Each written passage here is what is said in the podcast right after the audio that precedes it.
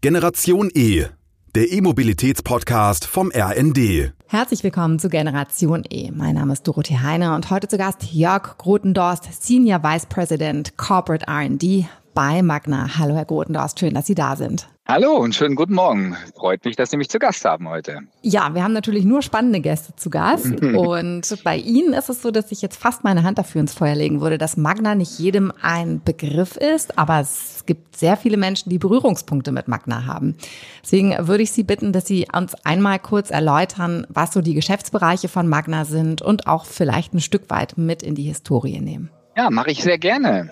Also, wir sind als Magna ein Unternehmen, das im Jahr in der Größenordnung 35 Milliarden Euro umsetzt, äh, sind ein österreichisch-kanadisches Unternehmen, sind an der äh, Börse in Kanada gelistet und äh, sind ein international aufgestellter Zulieferer für PKWs. Ähm, wir beliefern unsere Kunden von Karosserieteilen bis hin zu Elektronik in einem ziemlich breiten Spektrum. Dazu gehören sogenannte Body in White, also Karosserie- und Standsteile, Seitenteile wie Türen, ähm, es gehören aber auch Stoßfänger dazu, Außenteile, Spiegel, Sitze, mh, Antriebskomponenten, ähm, sowohl für den konventionellen Verbrennungsmotor, aber natürlich jetzt auch mit Fokus auf, auf E-Mobilität. Und vielleicht sind wir etwas bekannter über den Brand Magna Steyr, wo wir eben im Auftrag für Fahrzeughersteller, Startups und renommierte ganze Fahrzeuge bauen oder eben auch im Kundenauftrag komplett entwickeln. Mhm. Ja, in der Tat ist Magna einer der weltweit größten Automobilzulieferer und ich habe mir im Vorfeld mal angeguckt, wo sie überall zu Hause sind. Das ist wirklich ein riesengroßes Unternehmen. Das spiegelt sich jetzt ja auch in den Umsatzzahlen wieder, die Sie gerade genannt haben. Ich würde ganz gerne mit Ihnen einmal starten und das fand ich gerade ganz spannend. Die Bereiche, die Sie genannt haben, sozusagen, wo Magna auch Hersteller ist. Das sind alles Komponenten, Techniken, die in den letzten Jahren sehr viel Innovation erfahren haben und vielleicht auch ein Stück weit Disruption.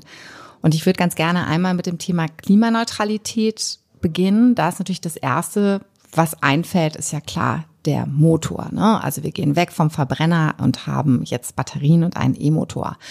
Aber genau da würde ich jetzt nicht ansetzen, sondern einmal fragen, es gibt doch aber auch noch andere Komponenten und auch wirklich wichtige Teile am Auto, die für eine gewisse Klimaneutralität oder zumindest einen Teil dazu beitragen können. Oh ja, da sind wir ähm, in einem ziemlich breiten Spektrum unterwegs. Und Sie haben natürlich recht, am weitesten verbreitet ist natürlich der E-Antrieb.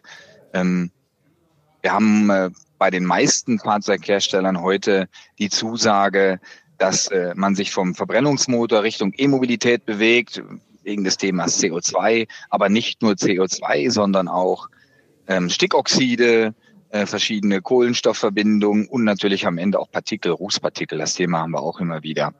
Ähm, wir entwickeln, produzieren und verkaufen E-Antriebe. Ähm, unter einem E-Antrieb verstehen wir heute den Elektromotor, den Umrichter, also die Leistungselektronik und einem Reduziergetriebe, mit dem man dann ein Auto sowohl einachsig als auch zweiachsig äh, antreiben kann.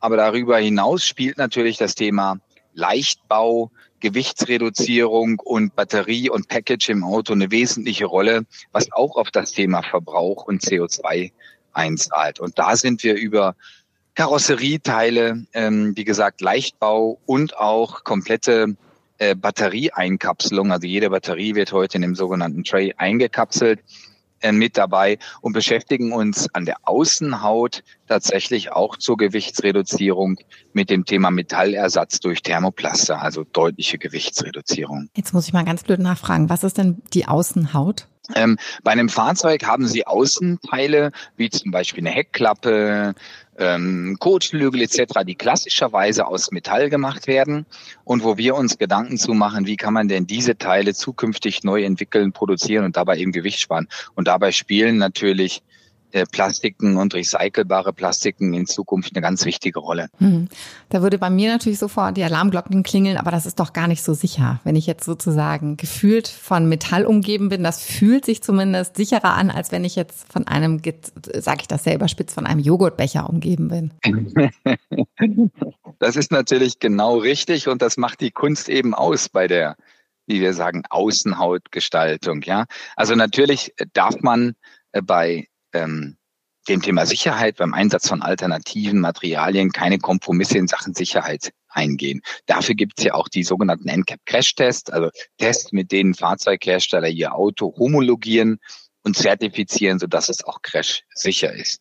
Und dafür sieht man dann Struktur- und Stützelemente vor, die das Auto crash-sicher machen und trotzdem ähm, dafür sorgen, dass man leichtere Materialien hm. einsetzen kann. Wenn ich jetzt mal in Ihren Berufsalltag gucken könnte, welche großen Themen beschäftigen Sie denn jetzt gerade aktuell und was sind so die Themen der Zukunft, die eine richtig große Rolle bei Ihnen spielen werden? Also aktuell beschäftigen wir uns damit, äh, eine eigene interne Studie aufzubauen, äh, wo wir uns die Frage stellen, wie kann ein Fahrzeug der Zukunft aussehen? Ähm, das Fahrzeug der Zukunft äh, wird sicherlich kein Einheitsfahrzeug sein, aber wir machen uns grundsätzlich Gedanken darüber, welche Komponenten und Systeme der Magna dafür eine wesentliche Rolle spielen könnten. Einige habe ich gerade schon genannt, das Thema Karosserie und Leichtbau. Ähm, dann machen wir uns Gedanken, welche Einstiegs- und Öffnungskonzepte kann man haben, wie wird ein Sitzkonzept der Zukunft aussehen. Ähm, der nächsthöhere Level dann sozusagen ist, wie sieht denn die die Fahrgastzelle der Zukunft aus, also das sogenannte Interior, wie werden Sitze drehbar sein, ähm, wie kann man sich im Auto vielleicht entspannen während der Fahrt, wird es Liegesitze geben, welche Antriebe sind dann drin, welche Leistungsklassen von Elektroantrieben braucht man. Wir sind uns sicher, dass das Fahrzeug der Zukunft elektrisch angetrieben sein wird. Ähm, wie können wir den Fahrzeugzusammenbau dabei gleichzeitig vereinfachen für unsere Kunden? Auch ein ganz wichtiger Punkt. Die Kunden erwarten, dass ja auch Elektrofahrzeuge mit immer mehr Leistungsfähigkeit immer preiswerter werden. Und dann beschäftigen uns auch Themen, wie kann das Auto zukünftig mit dem Kunden tatsächlich kommunizieren? Also kann man Schriftzüge einblenden, kann man außen anzeigen, wie der Ladestatus ist, kann man dem Verkehrsteilnehmer anzeigen, dass das Auto gerade autonom fährt, ähm, kann man ähm, Lichtelemente verstecken, kann man Sensorelemente verstecken. Also es gibt noch eine ganze Menge Themen, äh, die wir uns äh, fürs Auto der Zukunft anschauen. Das sind Themen, mit denen wir uns heute beschäftigen. Und für den Ausblick der Zukunft, ja natürlich, äh, die Schlüsselfrage, wie sieht die sogenannte Elektronikarchitektur im Auto aus? Äh, wie kann man automatisiertes Fahren, teilautomatisiertes Fahren bezahlbar gestalten? Ja, denn äh, für ein vollautonomes Fahrzeug ähm, wird der Kunde sicherlich nicht bereit sein, in, in größerem Maße mehrere 10.000 Euro zu bezahlen, um die Funktion zu haben. Sozusagen das, was Sie jetzt gerade an Attributen auch beschrieben haben und da, wo das Augenmerk der Studie drauf liegt, da klingelt bei mir direkt sofort das Schlüsselwort autonomes Fahren. Ja, wenn ich jetzt Sitze habe, Sitzkonzepte, wo ich mich dann auch ausruhen kann, Sie haben es auch selber gerade einmal gesagt, äh, sehe ich, ob ich im autonomen Fahrmodus bin. Was glauben Sie denn, wie ist denn Ihre Prognose von Magna, wann ein vielleicht ein, ein Stellenwert des autonomen Fahrens erreicht ist, dass es wirklich immer eine immer größere Rolle spielt? Und zwar nicht nur beim Einparken, sondern gefühlt auch wirklich ähm, nicht nur auf der Autobahn, sondern auch im Straßenverkehr. Also wir glauben, da wird sicherlich noch eine Dekade vergehen, ehe das Ganze signifikant wird. Ich oder wir glauben, dass das äh, ähm, unterstützte teilautonome Fahren auf der Autobahn und auf dem Highway in den nächsten Jahren vermehrt Einzug halten wird. Dort gibt es einen relativ großen Nutzwert für den Endkunden, dass man eben bei längerer Autobahn- oder Highway-Fahrt sich entspannen kann und äh, sich vielleicht mal anderen Dingen zuwidmen kann, das Augenmerk nicht ständig auf der Straße halten muss und äh, die Hände vielleicht nicht permanent am Lenkrad halten muss. Da ist ein relativ großer Kosten-Nutzen-Vorteil für den Kunden gegeben. Wenn wir Richtung L3 und höher gehen, dann werden die Systeme im Auto komplexer. Wir brauchen auch eine Redundanz, wenn ein System mal ausfällt, um immer noch eine Ersatzentscheidung treffen zu können, rechtzeitig, äh, bevor ähm, der, der Fahrer oder die Fahrerin ins Verkehrsgeschehen eingreifen kann. Und wenn wir über redundante Systeme sprechen, um eine Funktion zu erfüllen, dann gehen natürlich die Kosten überproportional nach oben. Wir sehen zwar im Moment deutlich fallende Preise durch den Einzug ähm, leistungsfähiger Elektronik und Mikrochips in der Automobilindustrie, aber das wird sicherlich noch eine Weile dauern. Und wir dürfen nicht vergessen, ich meine, wir erleben es gerade tagesaktuell, es ist immer wieder die Frage, ähm, inwieweit kann ein Algorithmus, den eine Maschine gelernt hat, eine Entscheidung treffen in einer Verkehrssituation, wo es vielleicht zwei Alternativen nur gibt, wo man sagen kann, die eine ist weniger schlimm als die andere, aber beide an sich sind schlimm, ähm, dann der Maschine eine programmierte Entscheidung zu überlassen, das sorgt bestimmt noch eine ganze Menge für eine ganze Menge Gesprächsstoff bei Juristen und und Behörden. Ich glaube, das ist so eine Schlüsselfrage. Ja. Ja, genau. Ich glaube, auch Moral wird einer KI nicht beizubringen sein. Ja. Wenn, wenn Sie jetzt einmal schauen, das sind ja Themen, die, würde ich jetzt mal behaupten, vielleicht auch bei Magna Innovation sind. Wie gehen Sie denn mit Innovation um? Also das eine ist für mich, dass wir mal so ein Gefühl dafür bekommen von den ersten Ideen, von den ersten Trends, die Sie vielleicht erkennen. Wie lang dauert es denn, bis wirklich dann ein fertiges Produkt für Ihre Kunden auf dem Markt ist? Und wie gehen Sie damit um? Weil ich könnte mir ja vorstellen, dass Sie nicht immer auch diese fachlichen Kompetenzen im Unternehmen haben. Also wie holen Sie sich denn dann zum Beispiel IT-Spezialisten oder wenn ich jetzt über das Thema Sitzkonzepte denke, dann habe ich natürlich auch direkt ein Bild vor Augen und kann mir vorstellen, dass Sie sich dann auch da Spezialisten erstmal anheuern müssen. Gute Frage. Also gerade beim Thema Sitze, da kann ich Ihnen sagen, haben wir die ganze Kompetenz in Haus, von Oberflächendesignern über Sitzdesigner, sogar bis hin äh, zu Materialexperten. Bei den Sitzen ist es tatsächlich heute schon so, dass wir sehr viel äh, nachwachsende Materialien verwenden oder auch ähm, beschreddertes Plastik, ähm, das vielleicht aus, aus ähm, Plastik aus dem aus Meeresrückständen oder sonst was ähm, herausgefischt wird. Also bei den Sitzen sind wir beim Einsatz von alternativen Materialien relativ weit. Ähm, wir machen uns, die Frage war, wir machen uns Gedanken dazu, ähm, wie, wie äh, wie zukünftige Systeme aussehen. Allgemein üblich ist in der, in der Automobilbranche, in den meisten Industrien, dass man natürlich nicht äh, forscht und forscht und forscht und dann irgendwann mal sagt, jetzt kommt was raus, sondern wir setzen uns Ziele und sogenannte Meilensteine, wo wir uns damit auseinandersetzen. Wenn eine ganz neue Technologie äh, zum Einsatz kommt, wie zum Beispiel die künstliche Intelligenz jetzt, dann nehmen wir uns ein, ein Teilprojekt vor und äh, versuchen dann einen Meilenstein Proof of Technology zu erreichen. Dass man erstmal sagt, ist diese Technologie mit dem Ansatz, für die wir die brauchen, gerade reif, um äh, im Auto irgendwo Verwende, Verwendung zu finden. Das ist dann der erste Meilenstein. Und auf Basis dieses Meilensteins wird ein Projekt definiert. Da nehmen wir uns einen, einen Zeithorizont vor. Wir nehmen uns ein Budget vor und versuchen dann ein sogenanntes Proof of Concept zu erreichen. Das ist dann schon fast normal in der Automobilindustrie. Man spricht in der Automobilindustrie vom sogenannten magischen Dreieck. Das sind immer die Kosten, die Termine und die Qualität, wobei Qualität eben auch den Inhalt berücksichtigt, also wie eine Funktion funktionieren soll. Also auch in der Vorentwicklung nehmen wir uns dann bis zum sogenannten Proof of Concept vor, ein System mal darzustellen, wie es im Auto funktionieren könnte. Dafür reservieren wir Zeit und Geld und reviewen das regelmäßig, schauen uns den, den Fortschritt an um dann bei Bedarf korrigierend einzugreifen oder auch nur abzunicken und zu sagen, jawohl, läuft wie geplant. Wenn es dann zum Proof of Concept gekommen ist, dann gehen wir mit Kunden in Diskussion und sagen, hört mal, lieber Kunde, wir haben hier eine tolle Technologie und die möchten wir mit euch gerne in die Serie bringen. Wir halten das für, für ausgereift genug, um jetzt eine Serienentwicklung zu beginnen. Fachleute war die nächste Frage. Ja, Fachleute, das ist tatsächlich so. Heutige Systeme werden immer komplexer, immer breiter. Da ist natürlich auch so, dass wir mit weiteren ähm, Partnern zusammenarbeiten, ob das Software-Spezialisten oder äh, Design-Spezialisten sind.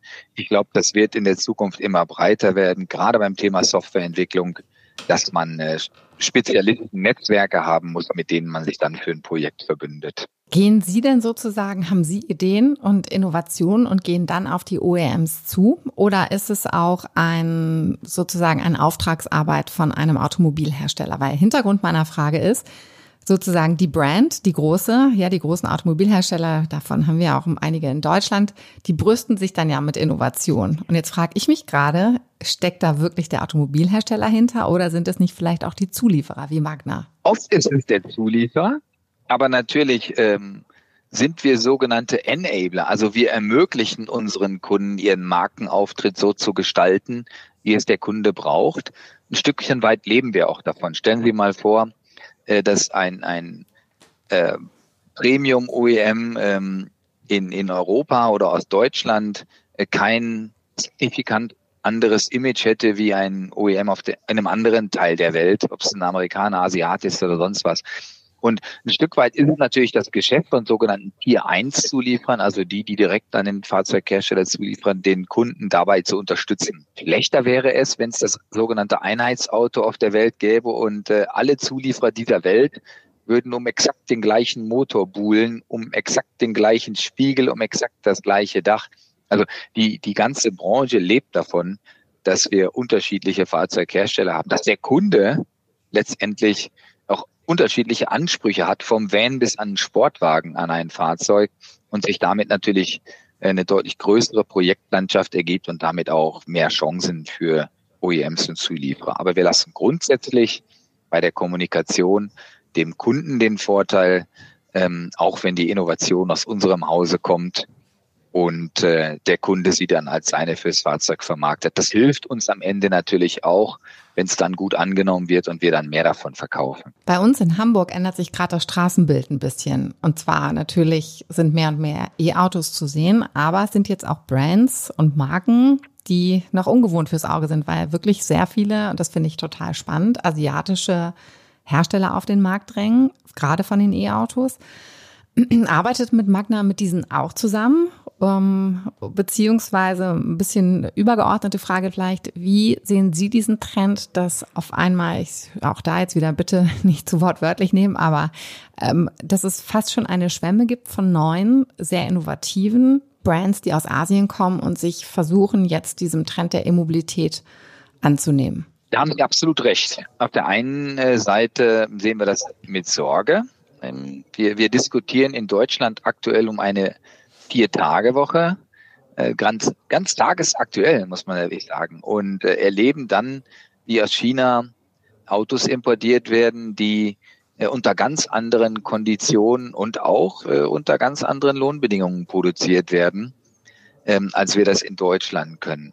Schade wäre natürlich, wenn, wenn äh, die Gesellschaft in Deutschland das Geld hier verdient und dann in China sozusagen ausgibt, um Fahrzeuge zu importieren. Aber Fakt ist auch, die chinesische Regierung hat in einem Regierungsprogramm das E-Auto als den E-Antrieb im Auto als, als äh, nationales Ziel ausgerufen und dementsprechend engagiert geht man im Land auch voran. Ja, in Shanghai gibt es eine Kooperation mit Huawei über die Regierung, einem Telefon- und Netzwerkanbieter, mit dem kann man in Shanghai autonom fahren. Die Chinesen erlauben das. Natürlich sammeln die dann Erfahrungen, die wir erst noch sammeln müssen. Ja, die Chinesen haben sozusagen den, den Verbrennungsmotor übersprungen als Antrieb und stürzen sich jetzt gleich auf den E-Antrieb und das autonome Fahren. Dazu muss man natürlich auch sehen, dass in Asien äh, besonders äh, Infotainment-Funktionen äh, sehr beliebt sind. Ja, die Autos haben einen anderen Anspruch. Die sind vielleicht nicht immer so sportlich oder so dynamisch ausgelegt wie unsere Fahrzeuge. Und ähm, ja, mit Sicherheit wird es dazu kommen, dass chinesische Fahrzeughersteller verstärkt nach Europa kommen und dort, dort und hier ähm, Autos auf dem Markt anbieten. Ähm, nicht nur in Europa, sondern ja, Amerika ganz genauso. Jetzt muss man aber sagen, zu einem Auto gehört eben mehr. Ähm, wir sprechen da vom sogenannten After Sales. Also wenn Sie mit Ihrem Auto einen Defekt haben, dann möchten Sie natürlich auch irgendwie in die Werkstatt gehen können und eine Reparatur einfordern. Das wird noch eine Weile dauern, aber auch dort ist man dran. Ähm, das ist natürlich für, für einen Kunden unheimlich wichtig, wenn er mit dem Fahrzeug irgendein Problem hat, äh, dass man eine Infrastruktur hat, wo man sicher weiß, das Auto wird dort äh, repariert und äh, der Fehler wird behoben und ich bekomme es dann nach einer Zeit wieder. Da ist noch ein Stück des Weges zu gehen, aber ich bin überzeugt, auf mittlere Sicht müssen wir uns darauf einstellen, dass es mehr Fahrzeughersteller geben wird in Europa und dass auch die Produktion der Fahrzeuge nach Europa durch die, durch die ähm, Asiaten verstärkt in Angriff genommen wird und wir dann mehr ähm, Fahrzeuge auf dem, auf dem Markt sehen von unterschiedlichen Brands, also Marken, die wir heute in Europa noch nicht kennen. Hm. Jetzt haben Sie es sehr schön beschrieben, äh, eingangs ein Stück weit bei den Autos oder Anforderungen der europäischen oder deutschen Premiumhersteller, dass da vor allem auch das Thema Reichweite und auch Leistung der E-Motoren im Fokus steht, während jetzt bei den asiatischen zum Beispiel andere Themen im Fokus stehen, nämlich äh, Infotainment, Entertainment an Bord. Ja.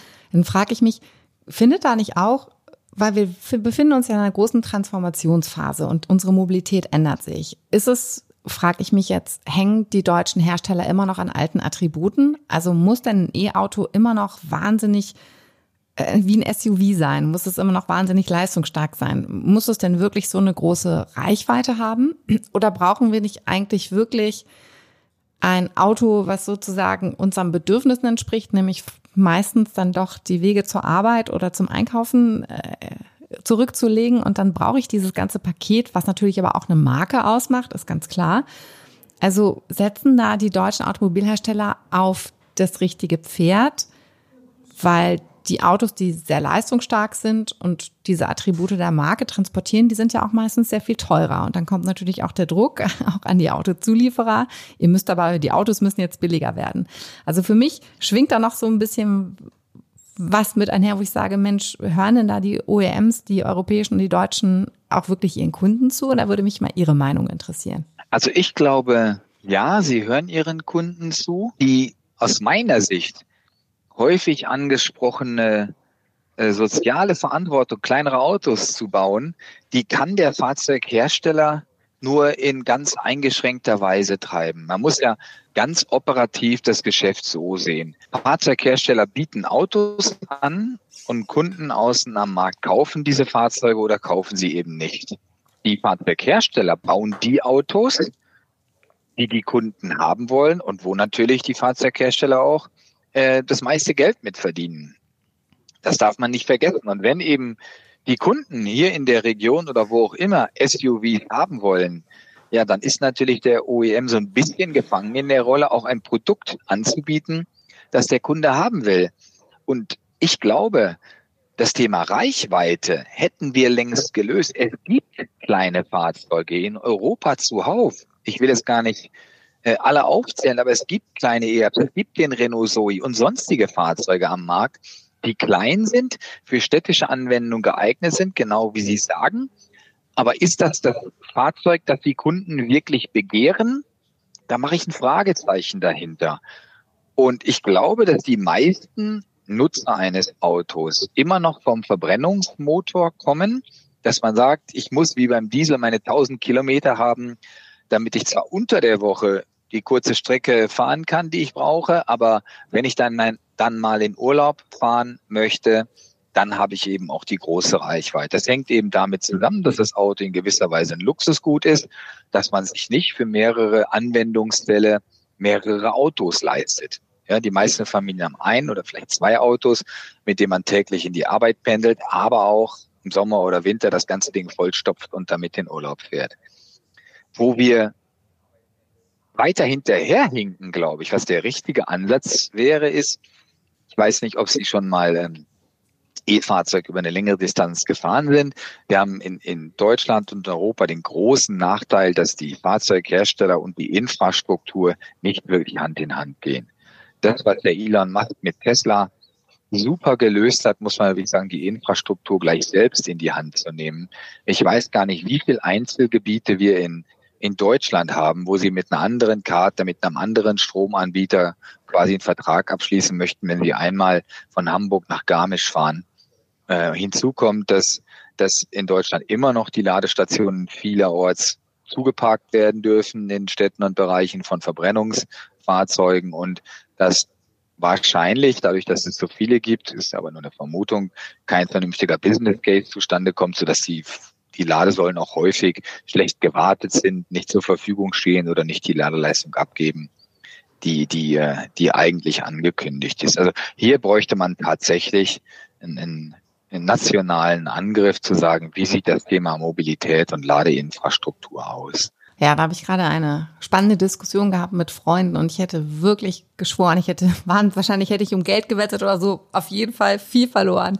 Ich hätte geschworen, weil es auch Familienväter sind, die sehr umweltbewusst leben, die sich ganz klar für einen Verbrenner entschieden hätten, für einen, hätten sich ein neues Auto gekauft, weil die Ladeinfrastruktur einfach nicht da ist. In der, in der Stadt. Und wenn ich mich, dann habe ich mich gefragt, ja, wer kauft denn dann die E-Autos, wenn nicht diese prädestinierten Menschen. Aber in der Tat, da muss was passieren. Ähm, die Bundesregierung hat ja einen Plan aufgestellt, aber der hinkt ja auch schon wieder hinterher, was so die Infrastruktur der Ladesäulen angeht und die Anzahl. Aber ähm, da muss was passieren, da gebe ich Ihnen auf jeden Fall recht.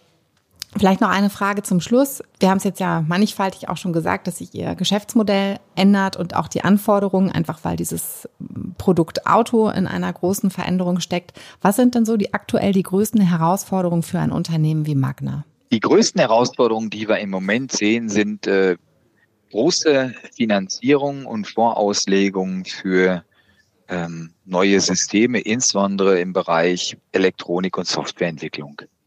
Ein, wenn Sie wenn Sie sich ein Fahrzeugsystem mit, mit der ganzen Sensorik, die wir heute anbieten und der Rechnerkapazität, also Sensorik geht los bei, bei Laser, also bei LIDAR, ja, äh, geht weiter mit Radar. Wir haben Imaging-Radar, wo man also versucht, mit dem, mit dem Radar tatsächlich Bilder der Umgebung zu erzeugen. Dann haben wir Abstandsmessung mit Radar. Wir haben Kameras.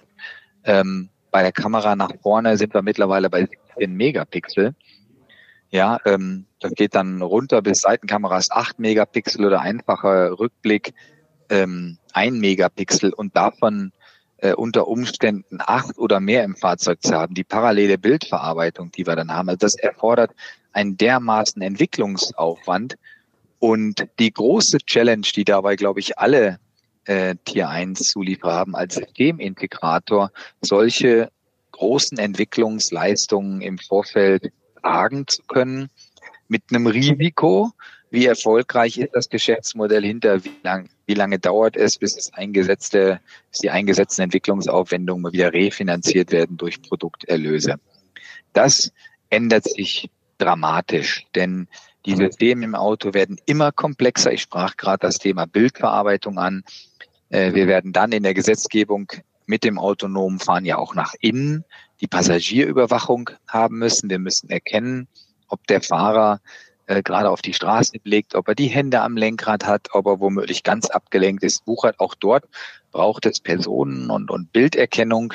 Ja, da kann man sich schon vorstellen, wie komplex das Ganze wird, wenn dann äh, beim Innenraum der Zukunft noch die sogenannte Occupant Monitoring Systeme dazukommen, also dass man nicht nur den Fahrer beobachtet, sondern ich muss ja erkennen, das sprechen wir mal ganz weit in die Zukunft, äh, wie zünde ich denn die Airbags?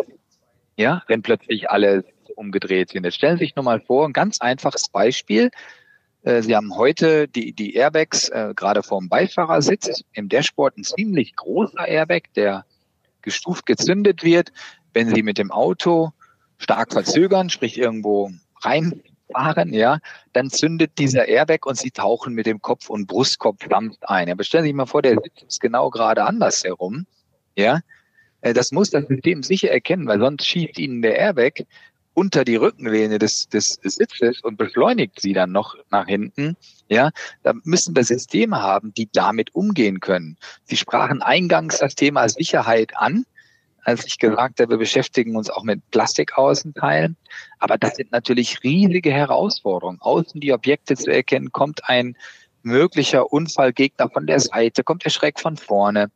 Ähm, wie sichere ich dann die Passagiere im Fahrgastraum möglichst so ab, dass der Einfluss des Unfalls oder des Zusammenstoßes möglichst gering ist? Und das ist unglaublich komplex für jede beliebige Situation, die man sich ausdenken kann, zu identifizieren ähm, und auch richtig auszulösen. Denn natürlich möchte auch niemand, dass ein, ein Fake-Crash erkannt wird, plötzlich alle Systeme außenrum zünden, die Airbags rausklappen. Ja, und es ist doch gar nichts gewesen. Ja, also daran kann man sich schon, schon vorstellen, wie, wie schwierig das Thema wird, die Situation außen ums Auto herum zu erkennen vom Fußgänger bis zum LKW, der irgendwo kommen kann und gleichzeitig die Passagiere innen möglichst gut zu schützen. Das ist eine riesen Herausforderung und das Thema Finanzierung und Bezahlbarkeit einer solchen Systementwicklung ist etwas, das alle großen Zulieferer umtreibt und in Zeiten steigender Zinsen natürlich auch ein bisschen mit, mit Sorge betrachtet. Auf jeden Fall hat jetzt die Magna eigene Studie, das, wie das Auto der Zukunft aussieht, bei mir noch eine völlig andere Dimension bekommen und ich habe sehr viele Szenarien im Kopf und würde mich freuen, wenn wir noch eine zweite Runde mal drehen vielleicht. Sehr gerne. Dass wir wirklich äh, Thema Auto der Zukunft mal ein Deep Dive machen. Äh, Herr Grotendorst, vielen Dank, dass Sie sich jetzt schon mal die Zeit genommen haben und wir Einblicke bekommen haben ich werde jetzt noch mal ein bisschen anders auf die großen Brands gucken und mir die Autos genau angucken, was ja. da wirklich vielleicht gar nicht vom Hersteller kommt, sondern von den OEMs. Aber das war sehr, sehr spannend. Ich glaube, da wird es noch viel Thema auf jeden Fall für die Zukunft geben und ähm, die Herausforderungen sind groß. Das nehme ich auch mit und drücke Ihnen und Ihren Kollegen ganz, ganz doll die Daumen. Das ist ganz nett von Ihnen. Vielen Dank. Die Diskussion hat mir Spaß gemacht und ich freue mich dann auf eine Fortsetzung und ein Wiedersehen. Herzlichen Dank. Auf jeden Fall. Vielen Dank. Bis dahin, alles Gute. Danke Ihnen auch. Das war Generation E, der E-Mobilitäts-Podcast vom RND.